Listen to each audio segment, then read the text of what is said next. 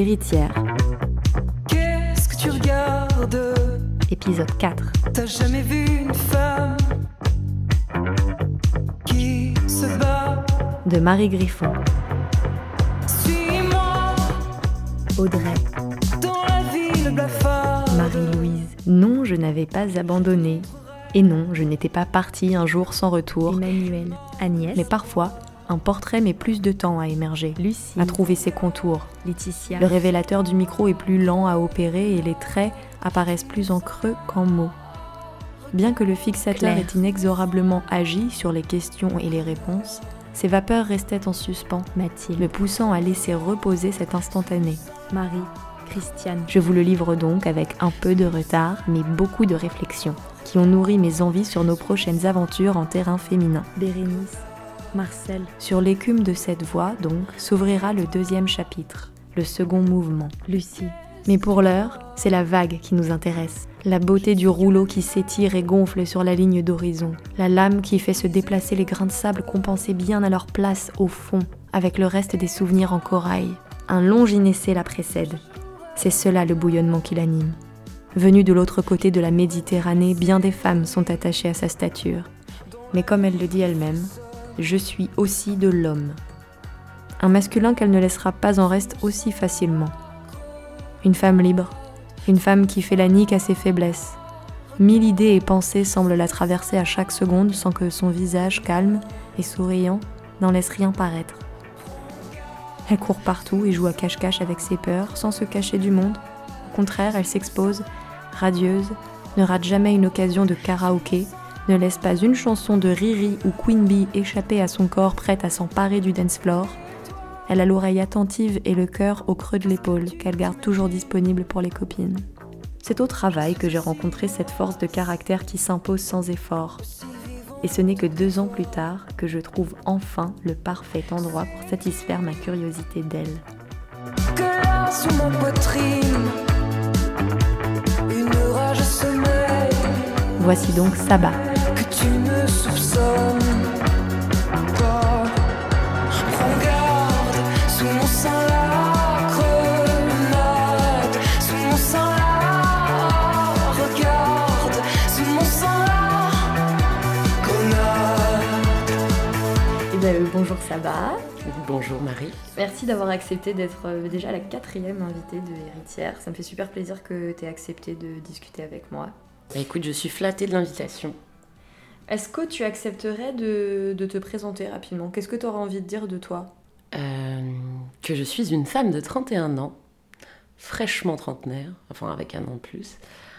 Euh, que je suis une bonne vivante, euh, que je suis quelqu'un d'ambitieux et que je suis bienveillante aussi et que je suis folle.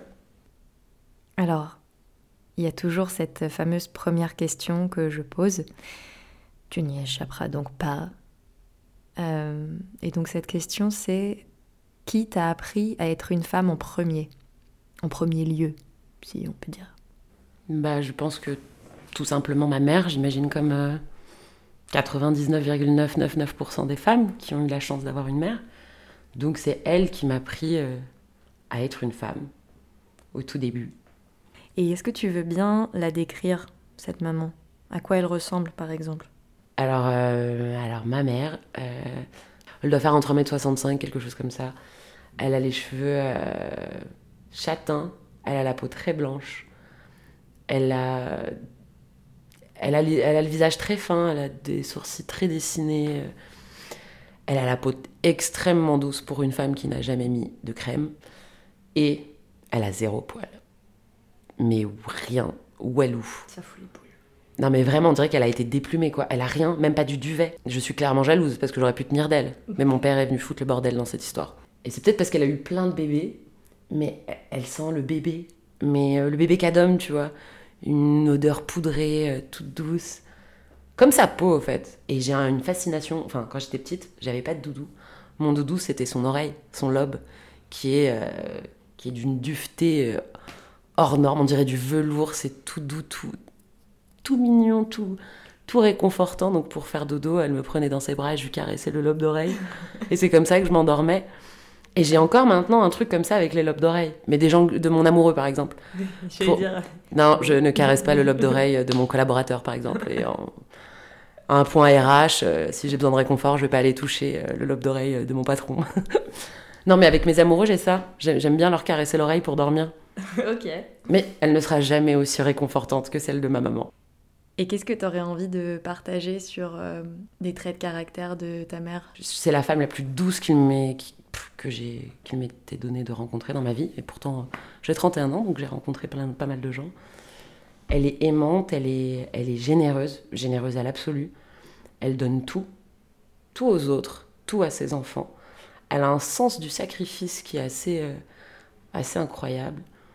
Enfin, on pourrait la canoniser. hein. Mais bon, après, elle aussi a ses petits travers. Mais pour le coup, euh, ce côté-là, chez elle, euh, je suis très admirative d'elle. Elle, elle a le pardon facile, elle est jamais dans la rancœur, euh, jamais dans.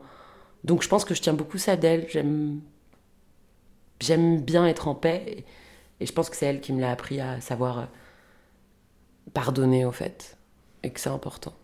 Elle est rigolote, elle est très drôle ma mère. Elle a des jeux de mots à elle, euh, des fois on comprend pas quoi. Elle mixe le berbère et le français, ou des fois elle transpose des, des, des, formules ou des expressions berbères en français. C'est, n'importe quoi. Elle est colérique. Elle crie très, très, très, très, très facilement. La femme méditerranéenne dans son excellence, quoi. Elle sait pas parler doucement. Un peu comme moi, enfin, pour le coup, là, je pense que c'est clairement génétique. On a tout ça dans le sang, dans, notre famille. Un dîner de famille chez nous. euh, Enfin, maintenant, j'ai plus l'habitude, je vis plus à la maison. hein. J'ai une migraine en repartant, quoi. Je me dis un peu de calme, par pitié, tout le monde parle beaucoup trop fort. Elle est, euh, elle est, elle est très habile de ses mains, et je pense que je tiens beaucoup ça d'elle. Euh, j'étais, euh, j'étais dans une école catholique quand j'étais petite, bon, c'est un peu, un peu bizarre, on va dire, dans l'esprit commun pour, pour, pour une famille de musulmans de, de mettre ses enfants chez les catholiques, sachant qu'on avait surtout des cours de catéchisme obligatoires. Et du coup, il y avait la fête de Noël, et tous les déguisements, elle me le faisait main. Tous, un à un. Elle m'avait. j'ai un souvenir d'une baguette magique qu'elle m'avait faite. Elle était canon. Et je l'ai gardée pendant 7 ou 8 ans. Enfin, c'était mon joujou, quoi. Il faut préciser quelque chose sur ta maman. Ah oui, C'est qu'on la respecte mille fois. Elle a quand même sorti euh, huit enfants De son corps. De son corps. sans péridurale. Voilà. Donc, euh, Ce qui est un exploit dans ce monde moderne. Euh, voilà. Non, non, mais elle est résiliente, elle est, elle est courageuse. Enfin, vraiment, c'est une femme courageuse. Elle est d'une bravoure extrême et elle est fidèle, quoi. Enfin, vraiment. Enfin, je pense mes parents sont comme ça, au fait. Ils, euh, après, c'est dans la culture aussi berbère, c'est quoi qu'il arrive, on est là. Et ça, je pense qu'ils me l'ont appris. Et c'est comme ça que je, je conçois mes relations humaines. Je, pense être quelqu'un sur qui on peut compter. En tout cas, euh, non, je le suis. Non, j'ai aucun doute là-dessus. Ouais, quand tu parles de ta maman, il y a, y a un truc hyper, euh, hyper fusionnel, quoi, qui ressort presque, presque animal, euh, même assez charnel. En tout cas, tu as l'air d'avoir une mère plutôt type incroyable. Et est-ce que c'est... est-ce que votre relation comme ça, elle n'est pas aussi un peu liée au fait qu'elle t'a eu quand elle-même était euh, assez jeune, presque, presque une adolescente? Euh, oui, elle m'a eu très très tôt. Elle m'a eu à 16 ans et demi, 17 ans. Donc euh, pour le coup, on est copine maman. Et c'est drôle parce que je l'ai vraiment vu grandir aussi avec moi. C'est plus la femme qu'elle était. En même temps, elle était si jeune. Quand je pense à moi à 16 ans, mais j'aurais été incapable de mettre un enfant au monde et même de l'éduquer, quoi. En plus, avec ma sœur, on a 13 mois d'écart. Elle a fait un retour de couche phénoménal. Qu'est-ce que ça a pu représenter du coup comme difficulté cette, euh, cette, euh, cette proximité d'âge? Bah, à l'adolescence, le problème c'est que les limites sont floues. Les frontières sont floues entre la mère et la copine. Et qu'elle avait pris pour habitude de se confier à moi. Et, et qu'à un moment. Et qu'en plus, je suis l'aînée, donc j'avais un rôle très particulier dans la famille. C'est un peu fort comme terme, mais je devais être. euh, Enfin, c'est pas que j'ai été privée d'enfance, mais j'étais déjà responsable d'autres personnes. Oui, parce que toi en plus à 16 ans, il me semble que tu avais déjà toutes tes petites sœurs. Tu avais déjà tes six petites sœurs, enfin il manquait... il- Il manquait le dernier. Donc, ouais, donc tu étais déjà hy- hyper, euh, t'étais déjà hyper responsable en fait. Bah, même toute petite. Enfin, ma petite sœur Hanan, elle était complètement casse-cou, enfant. Mais vraiment, une faux folle. hein. Elle se mettait dans des situations pas possibles et moi, je passais mon après-midi à la surveiller. Donc c'était un peu, un peu lourd. euh, Ça me... J'avais juste envie d'être euh, tranquille et de faire des bêtises moi aussi, quoi. Ouais, donc t'étais cette grande sœur un peu frustrée par son rôle d'aînée. Tu traverses pile à ce moment-là, j'ai envie de dire comme par hasard, assez jeune en plus, du coup, la puberté. Euh, moment compliqué s'il en est. Euh, tu veux en dire deux mots? Mon corps, il a changé beaucoup trop vite et beaucoup trop tôt pour moi. J'avais vraiment du mal avec euh, la féminité. j'ai eu des seins en sixième, quoi. Je faisais un 90B. Et, quand toi, t'es une enfant et que tu sens le regard des hommes complètement inapproprié sur toi, même des, garçons de ton âge, c'est hyper... bah, ça m'a créé... Pendant très longtemps, je me tenais voûtée, quoi, pour pas qu'on voit ma poitrine. J'ai refusé de porter des soutiens-gorge jusqu'à ce que... au fait, euh, t'es obligé, quoi parce que c'est c'est c'est moche, on voit tes tétons. Enfin, j'ai des photos de famille, ben, c'est on dirait une gogole. Hein. Je suis là à 12 ans avec d'énormes seins, euh, en mode euh, petit t-shirt sans soutif, et on était au parc Astérix. Bah, il y a de l'eau, quoi. Ça fait concours de t-shirt mouillé, et moi je suis avec ma tête d'enfant en train de sourire, à prendre un gros câlin à mon papa. C'est complètement. Décalé. Ouais, c'est très bizarre. Et puis moi, j'en avais absolument pas conscience, surtout. C'est vraiment les autres qui me. C'est- ça a été très très violent pour moi, pour le coup. Parce que moi, je m'en rendais pas compte, mais on me revoyait une image de moi que je ne comprenais pas, que je n'assumais pas, que je ne voulais pas en plus. Enfin, c'est quoi ça enfin, Un truc sexualisé. Ouais, c'est ça. Et t'as 12 ans, enfin même pas, à 11 ans, j'avais de la poitrine. Donc euh, j'ai eu mes règles aussi à 11 ans. T'es là, mais qu'est-ce qui se passe dans mon corps, quoi? D'ailleurs, il me semble que tu as une anecdote assez, euh, Ah oui, assez euh, impayable sur les règles. Ah, c'était sympa ça, un grand moment de ma vie. Bah, euh, je vais chez le médecin et je pense qu'elle a vu que j'étais en, en, Puberté. en puberté, mais tôt, tu vois. Et je me rappelle, j'étais en CM1, un truc comme ça. Elle le voyait que ça commençait à se former et tout et tout. Et du coup, elle m'a dit euh, Est-ce que tu as tes règles, ma chérie? J'étais dans la salle d'attente, enfin, j'étais dans le, dans, la, dans le cabinet euh, avec mon père, dans la salle de consultation. Et moi, naïvement, je réponds Oui, oui, j'ai un double décimètre à la maison. Et elle me dit Non, je te parle pas de ça, tu demanderas à ta maman. Ok, donc je rentre Maman, c'est quoi les règles? Et là, elle m'explique euh, Oui, c'est quand tu perds du sang et au fait, ton corps est prêt à faire des enfants. Et j'étais Ok. Elle me l'a dit d'une façon tellement simple et c'était hyper brutal parce que moi je savais pas du tout que ça pouvait arriver ce genre de truc, tu vois. Et j'arrive toute fière à l'école, euh, à mes copines. J'avais une bande à l'époque. Mm. On avait des bandes, bandes en, en primaire. Et je leur demande est-ce que vous savez ce que c'est que les règles? Et elles, bah bien sûr, euh, genre complètement. Je dis, ah, mais mon Dieu, quoi.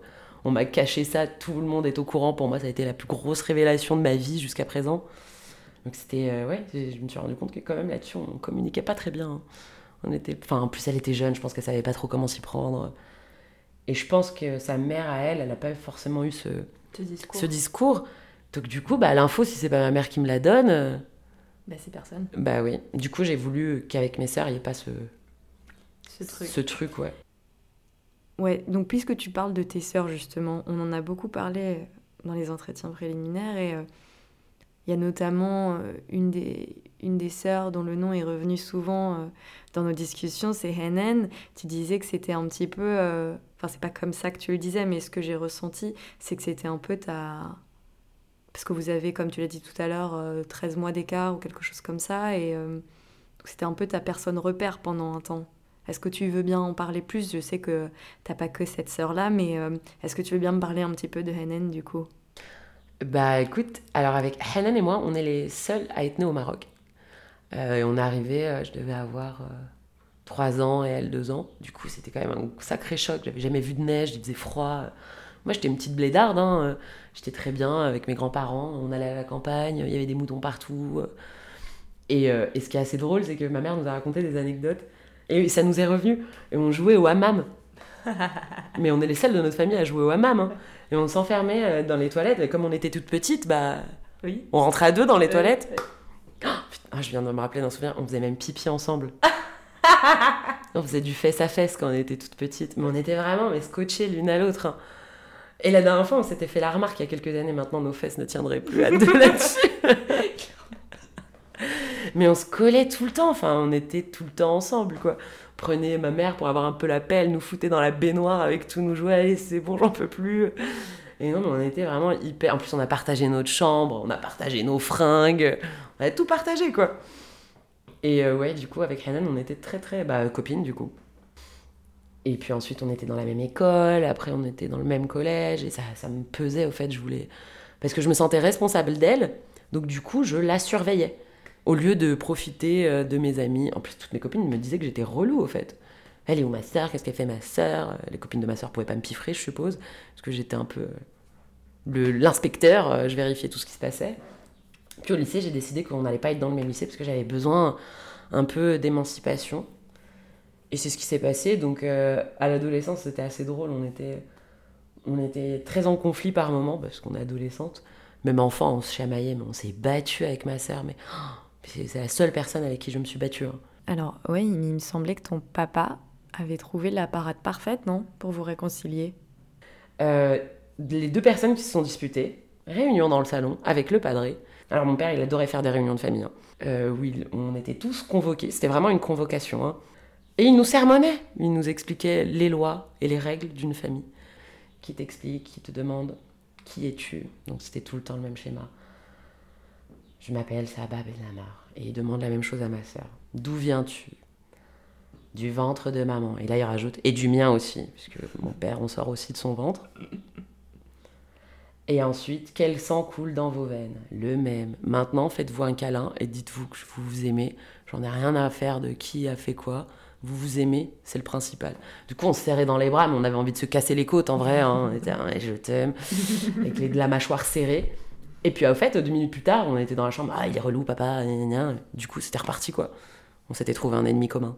Il a bien joué Poupou. Ah, mais je ferai pareil avec mes enfants. Pour le coup, ils ont fait plein de petits rites comme ça que, que je reprendrai. Donc, il y a eu Hanan, et ensuite, c'est Ikram qui est arrivé. Oui, Ikram, alors, euh, alors moi j'étais très contente qu'Ikram arrive dans la, dans la famille, parce que j'étais déjà habituée euh, à avoir des petites sœurs, que j'étais déjà le, le garde, que personne pouvait l'approcher sauf ma maman et tout. Et après Ikram? Ah, Il y a Imen, Kautar. Euh, là j'étais plus grande quand même. Je devais avoir, attends, je devais avoir 12 ans, quelque chose comme ça. Après il y a eu Oumeina. Après il y a eu Amira. Franchement les derniers ils sont... Nous on été quand même les sacrés brouillons. hein. On était euh, dissipés, on faisait des bêtises. Eux ils sont incroyablement calmes, incroyablement matures pour leur âge. Mais du coup, est-ce que c'est pas aussi ça? C'est un peu ce que vous leur avez. Mais je pense parce qu'ils sont entourés pour Voilà. le coup, il y a plein de grands. euh, Vous avez imprimé ça aussi Ouais, je pense. Bah oui, je pense. Je pense aussi. Après, il y a Wassil, le petit garçon. Il est très gentil, ce garçon. Il est, il est tout doux. euh, et il a une conscience du féminin, pour le coup, euh, inégalée. Oui, ça m'étonne pas. Et euh, bah du coup, j'ai l'impression que ce que tu dis, c'est qu'il y a aussi donc ou pas, mais consciemment ou inconsciemment, il y a quand même pas mal de sagesse qui est descendue euh, des aînés vers les plus jeunes. Ah ouais, pour le coup, ils ont, ils ont eu une sacrée descente. hein. Ils, ont pris un peu de tout le monde, je pense. Et est-ce que dans l'autre sens, est-ce que tu as l'impression que toi, tu as appris de tes frères et sœurs, enfin de tes sœurs notamment? Mes sœurs m'ont appris un peu à lâcher prise quand même.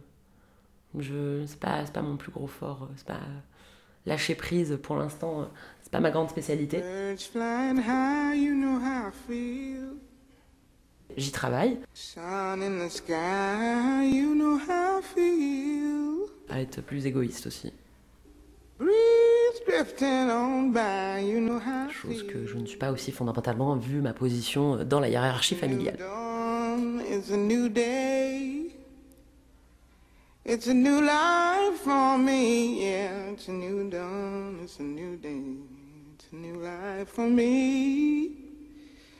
Ooh,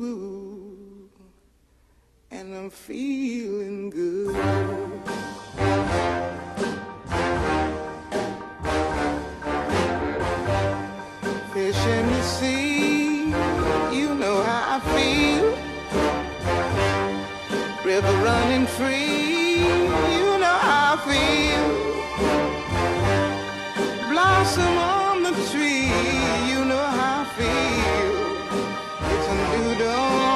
It's a new day, it's a new life for me. And I'm feeling Donc, euh, tu portes en toi déjà ce, ce premier cercle familial, hein, cette communauté. Je pense qu'à partir de 10 personnes, on, on peut dire qu'il s'agit d'une communauté. Euh, mais tu portes aussi ce que tu as un petit peu évoqué tout à l'heure en toi, euh, la culture berbère, qui est encore un petit peu plus, un cercle un peu plus englobant. Euh, Est-ce que tu peux nous en dire un peu plus et comment ça te ça t'a impacté en tant que petite fille, ou en tout cas euh, en tant que femme, qu'est-ce que tu as reçu de, tout ça? Euh, alors, par où commencer? En gros, au Maroc, historiquement, ça appartenait aux Berbères. Donc, il y a plusieurs types de Berbères au sein du peuple berbère. Moi, je suis du nord du Maroc, je suis une Rifaine, c'est les montagnes du Rif, au fait. Et dans cette catégorie, je suis encore une, une au fait. C'est euh, ceux qui sont plus dans la ville. Et on parle pas tous la même langue. Donc, au sein, dans le Rif, on parle le même berbère, on n'a pas les mêmes expressions, on n'a pas les mêmes accents. Et en plus, ceux du Moyen Atlas, les soucis, pareil, et les Touaregs, c'est clairement pas la même langue. Euh, c'est une très très vieille culture, euh, endogame pour le coup. C'est des gens qui se sont pas mélangés pendant des millénaires. hein. Et pour au Maroc, euh, enfin, chez les Berbères, épouser un arabe, euh, c'est exotique quoi. Enfin, donc euh, moi qui suis à Paris, euh, c'est assez fou le décalage que, que j'ai. euh, Enfin, maintenant, quand je, je parle à mes cousines, on n'a tellement pas la même vie, mais déjà, j'ai pas d'enfants, euh, j'ai fait des études, j'ai une carrière, euh, je voyage, j'ai d'autres envies, j'ai envie de me construire en tant que femme, mais, mais ça, c'est une construction en occidentale de la, de, de la chose. Parce que chez moi, ce qu'on m'a appris d'une femme, c'est que ça doit être une mère, une, une, une mère de famille et une femme, mais la femme de son mari. Pas une femme en tant qu'individu. euh, Mm. Est-ce que tu sais cuisiner? Est-ce que tu sais tenir une maison? Est-ce que tu sais te taire quand il le faut? Est-ce que tu sais être belle et discrète? Tout ça, c'est tout ce que je déteste. Mais en tout cas, c'est comme ça qu'elles elles t'apprennent à être une femme, en tout cas. Mes parents m'ont beaucoup expliqué aussi la culture berbère, à quel point elle a, elle a bougé, que c'était pas du tout l'essence même de notre culture, cette place de la femme, qu'elle a été euh, dévoyée euh, par l'islam. euh, et encore par l'islam politique, parce que c'est pas ce que c'est en vrai, quoi. C'est qu'à la base, nous, les femmes, elles avaient des vrais rôles, il y avait des reines berbères. Euh, Les rôles étaient partagés, mais c'était pas l'inférieur d'un homme. Elle avait sa position, et c'était une vraie position sociale, avec son importance. Elle apportait des choses à la société, et au, et au fur et à mesure, la femme n'est devenue qu'un ventre. C'est d'une tristesse absolue, parce que c'est pas du tout ce les berbères.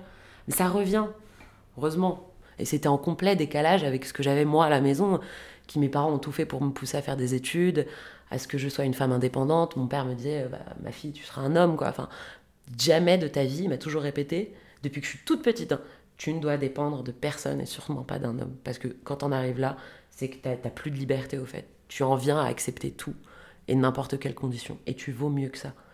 Donc, en fait, mon père, c'est le plus grand féministe que j'ai rencontré au tout début de ma vie. C'était lui. C'est marrant parce que ce que tu décris de la transmission du féminin par les femmes berbères est assez finalement, euh, on pourrait dire, enfermant. Or, tu m'as parlé d'un autre pan de cette culture que tu as reçu, notamment cette propension des mêmes femmes berbères à parler euh, très ouvertement de sexe et de sexualité. énormément. Et au fait, je me souviens de, de, de nuits d'été et, et les femmes, elles se réunissaient tous dans le salon, donc c'était un campement, on dormait toutes les unes sur les autres, partout. Et ça riait et ça disait des choses très trash jusqu'à 4-5 heures du matin et c'était des veillées, quoi. J'adorais ça, je les entendais parler de leur sexualité, de, de trucs dont jamais j'aurais soupçonné qu'elles puissent parler, tu vois, de façon euh, sans détour, euh, sans filtre et sans rien épargner à personne. Donc c'est juste qu'elles ont trouvé leur sphère à elles de communication. Mais par contre, elles sont. Waouh Elles y vont pas de main morte. hein. Elles font des blagues, mais tellement graveleuses. Et même, elles ont un rapport au corps euh, de façon pas pudique, tu vois. Puis c'est la culture du hammam, au fait. Toutes les femmes sont nues. Moi, j'étais la seule en maillot de bain là-bas. Je faisais tâche. Mais elles ont un rapport ouais, au sexe, au corps. Elles se préservent pour leur mari, mais une fois qu'il y a leur mari, c'est la fête. Hein. Et euh, donc, tu as, quand même grandi au milieu de ces femmes, enfin au milieu, en tout cas, tu les as beaucoup fréquentées. Et euh, est-ce que chez toi, en particulier, il y a un discours sur la sexualité qui t'a été transmis? Pour moi, c'était pas avant le mariage. C'est ce qu'on m'a appris. On m'a dit, euh, tu dois rester pure jusqu'au mariage. J'ai fini par l'intégrer, mais, mais pas, parce que, pas parce que je voulais rester vierge jusqu'au mariage, mais j'ai sacralisé ma première fois. Euh, bah, moi, les coups d'un soir, c'est même pas la peine. Enfin, ça m'intéresse pas du tout. Et j'ai eu très très peu de partenaires sexuels dans, dans ma vie de femme, en tout cas. C'était des vraies relations où il y avait une complicité. Le sexe pour le sexe, ça n'a aucun intérêt. Enfin, pour moi, en tout cas. Est-ce que tu te considères comme une femme musulmane? De culture. Après, moi, j'ai- pour l'instant, dans ma vie, je, je ne sais pas de quoi l'avenir est fait, Bien sûr. mais je n'ai pas besoin de spi- spiritualité. Pour moi, la vie, c'est maintenant, tout de suite. L'au-delà, ça a peu d'attrait pour moi, voire pas du tout. Ce qui m'intéresse, c'est vraiment ce qui se passe maintenant, mais je suis très attachée à cette culture, à, à ces valeurs de, de partage, de, de famille, de, euh, et puis même le folklore qu'il y a autour, les fêtes, l'Aïd, les grandes tablées, euh, le ramadan, euh, tout le monde est affamé, est assoiffé, le soir on est tellement heureux de partager ce repas ensemble. Tout ça, ça m'a fondé et, et tout ça, ça restera ancré en moi. C'est quelque chose que tu aurais envie de transmettre potentiellement à. Moi, je pars du principe que mes enfants auront le choix d'être ce qu'ils veulent. Mais bien sûr qu'ils baigneront dans ça aussi parce que c'est ce que je suis. Et je vais pas oublier ce que je suis. Euh, bah oui, en plus ils auront des grands-parents musulmans, donc euh, ils vont fêter l'Aïd et Noël et Hanouka s'il le faut, mais tout- toutes les raisons de faire la fête et de se dire qu'on s'aime et de se retrouver sont bonnes à prendre. Donc, euh, donc oui, par contre oui, et j'aimerais qu'ils comprennent un peu le berbère aussi, qu'ils sachent d'où il vient. euh, il ou elle, hein. je dis il comme si j'allais avoir un garçon. Qu'est-ce que, du coup, que- donc tu disais que tu choisissais de retenir euh, le partage, l'Aïd. Est-ce que tu veux bien me raconter l'histoire des moutons? Ah oui, quand, en fait, au Maroc, on, on avait, mon père voulait qu'on voit ce que c'est un vrai, euh, un vrai ramadan. Parce que pour le coup, on était en France, on était tout seul, ça avait peu de charme pour le coup. Et, et ça tombait pile pendant les vacances de Noël. Du coup, il y avait 10 jours de ramadan et il y avait la fête de l'Aïd. Et en fait, les moutons arrivent un peu avant. Bah, du coup, euh, ma petite sœur Hanan s'est attachée aux moutons. Et elle voulait vraiment tout faire pour qu'il s'évade. Et je me rappelle, elle a pleuré toutes les larmes de son corps, quoi, la pauvre, quand on l'a abattue.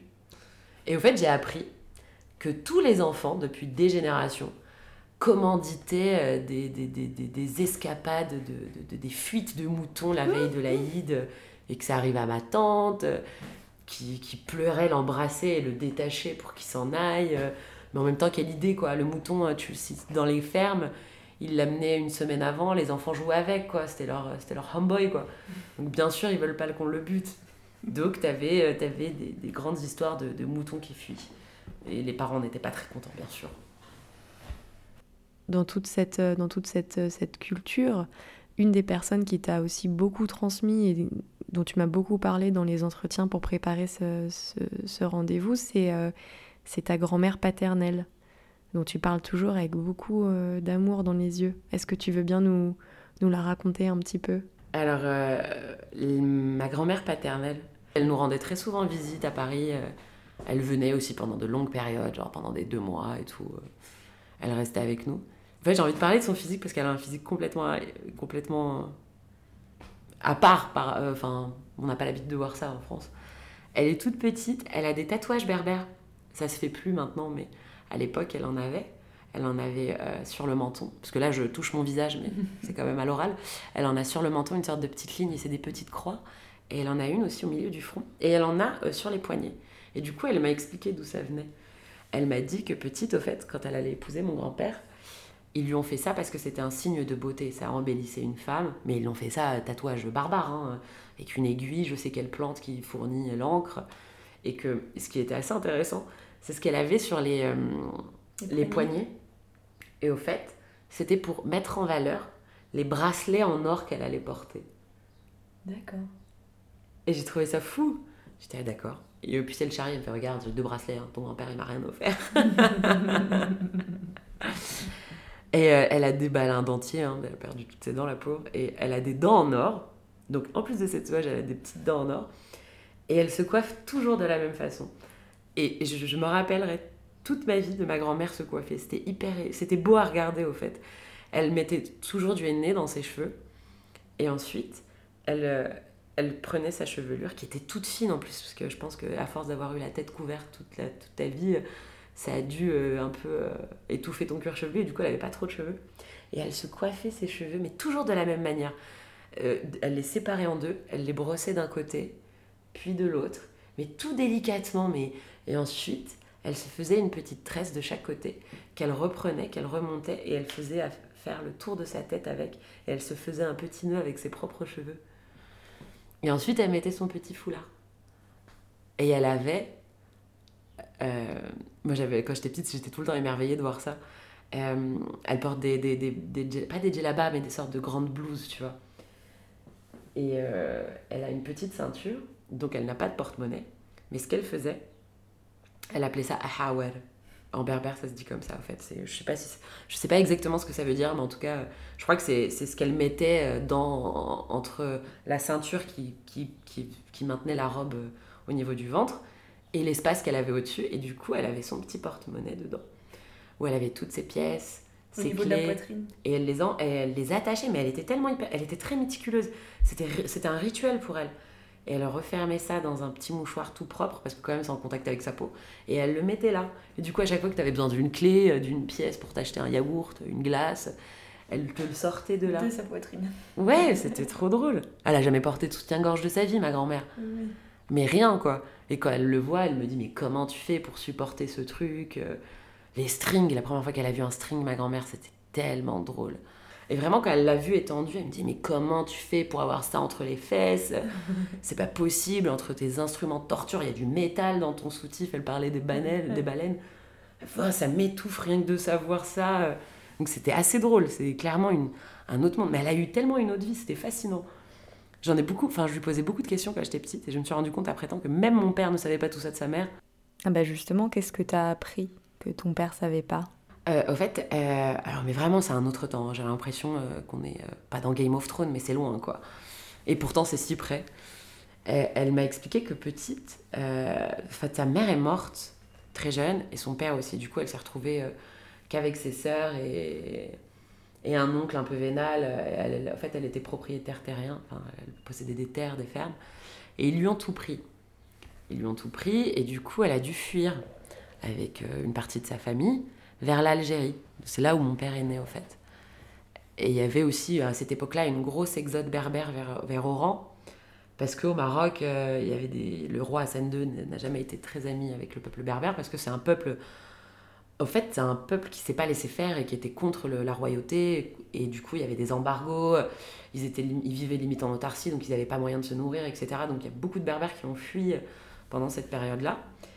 Et elle m'a parlé de cet exode. Elle a tout fait à pied. Et ils ont traversé des fleuves à pied. Elle m'a expliqué qu'un jour, un des fleuves était en crue. Et ils avaient un chien. Et dans l'islam, les chiens ne rentrent pas chez toi parce que ça, ça a fait fuir les anges. Tu peux l'en avoir en extérieur pour ton bétail et tout, mais ils ne rentrent pas dans ta propriété. Mais ils avaient un chien, eux, qui faisait la traversée avec eux. Et au fait, la crue l'a emporté. Et c'est ce chien qui l'a sauvé. Et elle me dit qu'elle se rappellerait toute sa vie de ce chien. Et qu'il avait de longs poils. Enfin, moi, je l'imagine comme dans le, le petit chien d'Heidi. C'est peut-être pas du tout ça. Et il s'appelait ce dog. Et en Algérie, elle a épousé mon grand-père. Elle était très jeune, elle, est- elle avait même pas ses règles quand elle l'a épousé. Elle devait avoir 14 ans, tu vois. Et ensuite, elle a eu mon papa, qui est lui l'aîné euh, de tous, de, de ses enfants. Et elle, elle en a eu 14 des enfants, dont deux paires de jumeaux. Respect éternel. Ouais, euh, elle vivait en communauté, mais du fait, euh, elle vivait avec, euh, dans le même douar que, que les frères de mon, de mon grand-père. Ils avaient tous euh, leur petite maison avec leur femme, enfin petite maison, hein, maison en terre, euh, pas d'étage, rien, euh, à l'ancienne quoi. C'était rustique. Et du coup, elles étaient tout le temps en communauté de femmes et elles accouchaient quasi. Enfin, il y avait tout le temps une qui était enceinte, l'autre qui accouchait et tout. Et au fait, il- et mon, mon père est quand même frère de lait avec pas mal de ses cousins. Oui. Parce que quand il y en avait une qui était trop malade, qui avait plus de lait, bah, il n'y avait pas de lait maternel. Ah oui, Donc euh, il se faisait tourner les nichons. Mais c'est complètement une autre époque. Et ce qui est fou, c'est que c'est à une génération de la mienne. Ouais. Ouais. Et que ma grand-mère est complètement illettrée. euh, Elle parle que berbère, elle ne comprend pas l'arabe. Alors que pourtant au Maroc, tous les berbères maintenant parlent arabe. Parce que c'est la langue euh, nationale. Et, euh, et très récemment, on a appris qu'elle. Enfin, très récemment, j'avais 14 ans, j'abuse. Ça fait, ça fait longtemps quand même. Mais elle savait pas que la terre était plate, euh, enfin ronde. Et ma tante, sa propre fille, elle était ah, mais c'est pas possible, maman, que tu saches pas ça. Elle fait mais non, je la sens pas tourner, comment ça est ronde. Mais tu sais, des questions, euh, comment les gens en bas tiennent debout. euh, Oui. et nous, on était wow, c'est quand même assez fou ce qui se passe. Mais elle est très curieuse pourtant. Mais c'est juste qu'elle a jamais eu, jamais eu accès à l'éducation. Jamais, jamais. Que elle, sa vie, c'était de lutter, euh, de lutter contre la misère, quoi.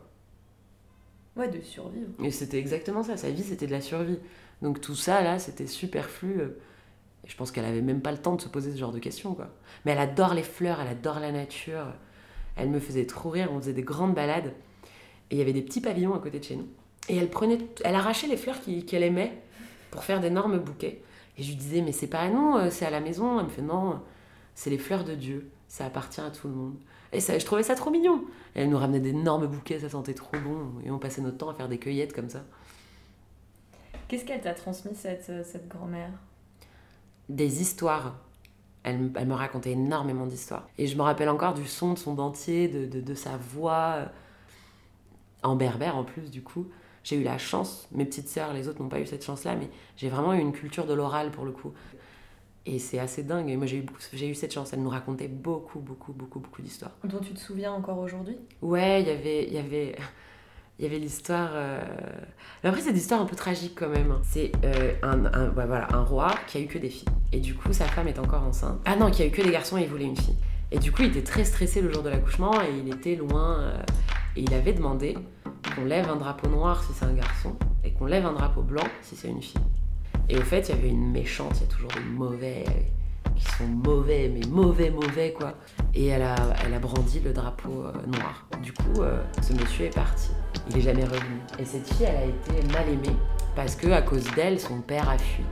Ah, parce qu'en fait, c'était une fille qui Oui, et lui, il pensait que c'était un garçon, donc il est parti. Et elle a eu une vie tragique. Elle a, elle a été elle maltraitée par tout le monde alors que c'est une princesse. Il y a plein de détails. C'était une très très longue histoire. hein. Ça a duré 40 minutes. hein. Elle me l'a raconté pendant des heures. Mais à la fin, ça se finit bien. Come to river. I will come to river.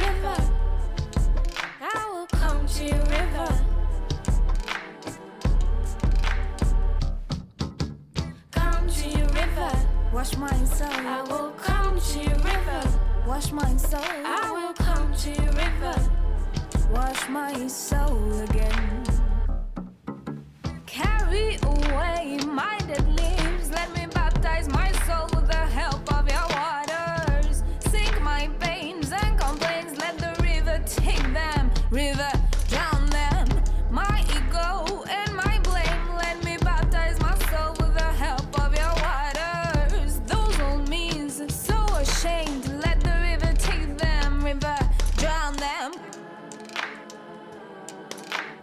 A un peu mis au centre de, de, de- de ton histoire euh, la présence des femmes. Puisque Mhm. tu as, voilà, aujourd'hui, tu as six petites sœurs, tu as beaucoup fréquenté tes grands-mères, tes tantes, etc. Donc euh, euh, voilà, tu as une présence féminine autour de toi euh, indéniable. Donc j'aimerais un peu savoir ce que tu. Ce que tu. Pas, pas ce que tu penses, mais comment tu envisages du coup à l'endroit où tu es, voilà, euh, la notion de sororité. Bah, j'ai déjà une sororité. Pour moi, c'est juste. euh, Je me suis jamais posé la question, puisque au fait, euh, je suis dans une sororité. Et qu'est-ce que ça veut dire pour toi? C'est c'est la force. Pour moi, c'est de la force, c'est du partage. C'est euh, c'est s'entraider. C'est pouvoir des fois mettre des mots sur des choses que tu ne perçois pas, puisque tu échanges. C'est essentiel. Enfin, moi, je sais pas comment je ferais sans ma sororité. Et est-ce que tu as l'impression que ça existe en dehors de cette sororité? Bah, Bien sûr, avec mes copines. Pour D'accord. moi, ce sont mes sœurs, mes sœurs de, de cœur, en fait. Pas mes sœurs de sang, mais c'est des, des femmes que- que j'ai choisies et qu'on on, on s'est choisies. Ce sont ma famille aussi, donc c'est ma sororité aussi. Et est-ce que tu as l'impression que pour élargir encore plus le cercle, euh, la sororité c'est quelque chose qui existe euh, encore plus, en- de manière encore plus élargie Ou est-ce que c'est quelque chose que tu envisages? J'aimerais, mais dans ce monde égoïste et individualiste, je, je, je vois pas. Tu le vois pas, tu as l'impression que c'est pas quelque chose qui, te, qui existe? Non, j'ai pas l'impression. Ok. Et quand tu étais petite, c'était qui tes, tes modèles, tes héroïnes en dehors de ta famille? Fanta, Garo, je voulais être chevalier. La caverne de la Rose d'Or. Exactement. J'ai pleuré pour qu'on m'offre une épée à Noël. Bien sûr, je ne l'ai pas eu. Mais non, parce que c'était dangereux. Ils m'ont dit que j'allais buter toutes mes sœurs avec. Parce qu'ils me voyaient tout le temps en train de me battre avec tous les bouts de bâton à faire En garde, chevalier Je jouais à ça quand j'étais petite. Tu voulais être un chevalier. Ben oui, en plus, Fantagaro, c'était l'aîné de la famille. Je sais pas si c'était. Non, c'était pas l'aîné. En tout cas, euh, elle a dû se déguiser en homme et être Ouais. mieux que tous les hommes. Ouais. Moi, j'étais assez moi. Je sais plus si c'était l'aînée ou si c'était la plus petite. Je crois que c'est la cadette. Ouais. Je crois qu'elle devait vraiment laver l'honneur de la famille, Oui. défendre ses sœurs et tout. euh. Même quand elle s'est coupé les cheveux, je me rappelle Oui, toujours de cette aussi. scène. Elle a pris sa magnifique chevelure brune et tout, elle a fait claque. J'étais là, mon Dieu, mais qu'est-ce que tu viens de faire? Et tout ça pour l'honneur. Et Ouais. j'étais là, ok, je veux être toi. De quoi es-tu fière d'avoir hérité? De la force. Je pense que je suis quelqu'un de fort. Et je pense que je suis quelqu'un surtout de bienveillant. De quoi tu as hérité qui ne t'appartient pas Cette patate chaude qu'on se repasse parfois de génération en génération. Éventuellement, une- un trait ou quelque chose que tu aurais potentiellement pas du tout envie de transmettre, toi? Euh, la pudeur exacerbée. Enfin, ça, ça c'est beaucoup amélioré avec le temps. Mais on m'a toujours dit tes faiblesses, tu te les gardes. Euh, les autres n'en feront que du mal. De quoi es-tu bien contente de ne pas avoir hérité? De la haine et de la peur de l'autre. Si tu devais décrire en trois mots ton héritage féminin, qu'est-ce que tu dirais? La mère, je pense que je suis une mère. Comme, enfin, j'ai une mère qui était la mère. Et j'ai plein de sœurs et je pense qu'on est toutes un peu mères. Et pour le coup, je pense que c'est quelque Enfin, je, je suis un peu comme ça, même avec mes amis, je les materne un peu. Enfin, ils sont malades, je ramène une soupe. euh, Enfin, je suis un peu comme ça. Et puis aussi, je suis de l'homme. Bah, je suis une forte tête, je suis indépendante. Donc c'est un peu cette dualité, quoi. Et une troisième chose peut-être? Euh, le côté sensuel de la femme, enfin, je, le, le rapport charnel à la femme, les soins, les, la, enfin, j'ai quand même une image de la, enfin, moi, euh, je me maquille pas, je, je m'habille sobrement, mais, mais je, suis, ah, je suis coquette dans mon genre. Donc revenons à l'héritage et la transmission. Si tu devais dire trois mots pour décrire le modèle que tu souhaiterais incarner, potentiellement, tu l'as déjà un peu fait avec tes sœurs, parce que j'imagine, comme tu disais un peu tout à l'heure pour les règles, tu les as beaucoup... euh, tu t'as fait en sorte que tes sœurs aient pas forcément à, à se poser les questions toutes seules, mais qu'elles aient toujours quelqu'un à oui, qui... euh, ouais, mais par rapport au sexe, euh, par rapport aux garçons. euh, dans la transmission, bah, je pense aussi qu'avec mes sœurs, c'est un peu biaisé parce que j'étais moi-même en construction. mhm. En tout cas, ce que je voudrais inculquer à mes enfants, c'est c'est déjà un, un esprit d'égalité. Enfin, on, on est tout, on se vaut tous. Et je veux aussi qu'ils soient bienveillants et curieux. Et j'aimerais qu'ils soient braves, qu'ils aient un sens de l'honneur. J'aurais du mal si mes enfants sont des lâches ou des peureux. Je le vivrais vraiment comme un échec personnel pour le coup. Qu'est-ce qui est difficile pour toi? Euh, Des fois, lâcher prise. Ouais, c'est ça. Enfin, je me rends compte avec le temps que je suis quand même sacrément têtue. Que quand j'ai une idée en tête, euh, vraiment, vraiment, vraiment, même si ça peut me détruire, euh, enfin me faire du mal en tout cas, euh, je vais vraiment tout, tout, tout donner. Mais des fois, il faut savoir se dire, bon allez, laisse tomber, hein, ça vaut pas le coup. Qu'est-ce qui est très simple au contraire? Rire, pour moi, c'est vraiment simple de rire et de m'amuser d'un rien. Pense que c'est ce qui est le plus simple pour moi. Il y a, y a un truc que Romain Gary disait, euh, c'était sur euh, que, que l'humour était euh, la plus grande arme face à l'adversité et que les gens qui sont les plus drôles sont, les plus forts au final parce qu'ils sachent- savent rire de tout. Et, et moi, j'adore rire, quoi. Je, je fais des blagues à tout va. Des fois, c'est d'une nullité abyssale, mais ça en devient drôle. Donc là, tu es en pleine, en ce moment, tu es en pleine... Bah, tu viens de retrouver un travail, félicitations. Oh yeah! Euh, Force et honneur. Euh, si jamais un jour, comme ça, on te disait baguette magique ou épée magique, comme tu veux, Une épée. euh, une épée magique, tu peux, comme ça, changer du jour au lendemain, sans aucune contrainte, et on te dit go, fais absolument ce que tu as envie de ta life, qu'est-ce que tu ferais? Indiana Jones. Tu serais Indiana Jones? Ah ouais, mais vraiment. hein. J'aurais j'aurais mon kaki, mes chaussures de rando, et j'irais découvrir le monde, euh, j'irais goûter tout ce qui est possible. J'irais même manger du chien s'il le faut. Enfin, je, j'irais vagabonder euh, partout. Tu serais une aventurière. Ouais, j'adorerais ça. Qu'est-ce qui t'apaise? Hum. Les gens, les gens que j'aime, ils m'apaisent. Qu'est-ce qui te fait sourire, rire? Pas euh, tout. Franchement, il m'en faut peu. Il m'en faut vraiment peu pour sourire ou rire. Qu'est-ce qui te rend triste au contraire? Hum. Euh, L'injustice, ça me rend très triste. Et ce qui me fait surtout mal, c'est quand je comprends pas. Quel est l'endroit idéal pour toi pour s'échapper et se recentrer? Euh, J'aime beaucoup la mer. J'adore le bruit des vagues. J'aime la montagne aussi, mais j'ai un lien très particulier avec la mer. Genre, ça me fait du bien, l'odeur, l'iode. Je, suis tout de suite très fatiguée, très très fatiguée quand je suis en littoral. Je sais pas pourquoi, ça doit me déstresser au pas possible. Du coup, j'ai envie de dormir. euh, Ça me fait un bien fou. Alors, je sais que tu as dit que tu étais une créature de l'ici et maintenant, mais si pour l'exercice, tu t'exerces à fermer les yeux et tu te projettes dans le futur, ça peut être un futur lointain ou proche, quel mot te viendrait pour le décrire? Force. Et est-ce qu'il y aurait une couleur à associer à la force? Il y en a le bleu et le jaune. C'est deux, les deux couleurs, bleu et jaune, ok. Et dans ce futur euh, fort bleu et jaune, est-ce qu'il y aurait un son en particulier ou peut-être un air qui, qui qu'est-ce qu'est-ce que ce futur pourrait évoquer euh, sensoriellement à Louis? Un Nina Simone. Un Nina Simone? Et le son des vagues, je pense. Ouais. Si tu devais t'adresser à la petite fille que tu étais, qu'est-ce que tu aurais envie de lui dire? Ne t'inquiète pas, tout va rouler. Alors, l'invitée précédente d'Héritière s'appelait Chloé. Et euh, on fait, tu sais, cette, euh, toujours cette, euh, cette petite chose où l'invitée précédente pose une question à la suivante. Et la question de Chloé, c'était euh, un conseil sur les poils. Donc, ça tombe très bien. Elle disait Comment tu t'en sors? Quelles sont tes méthodes? L'éradication. ah non, mais j'ai- j'ai- je suis vraiment passée. Enfin, je me suis épilée à la cire très longtemps. Et là, euh, c'est bon, basta. hein.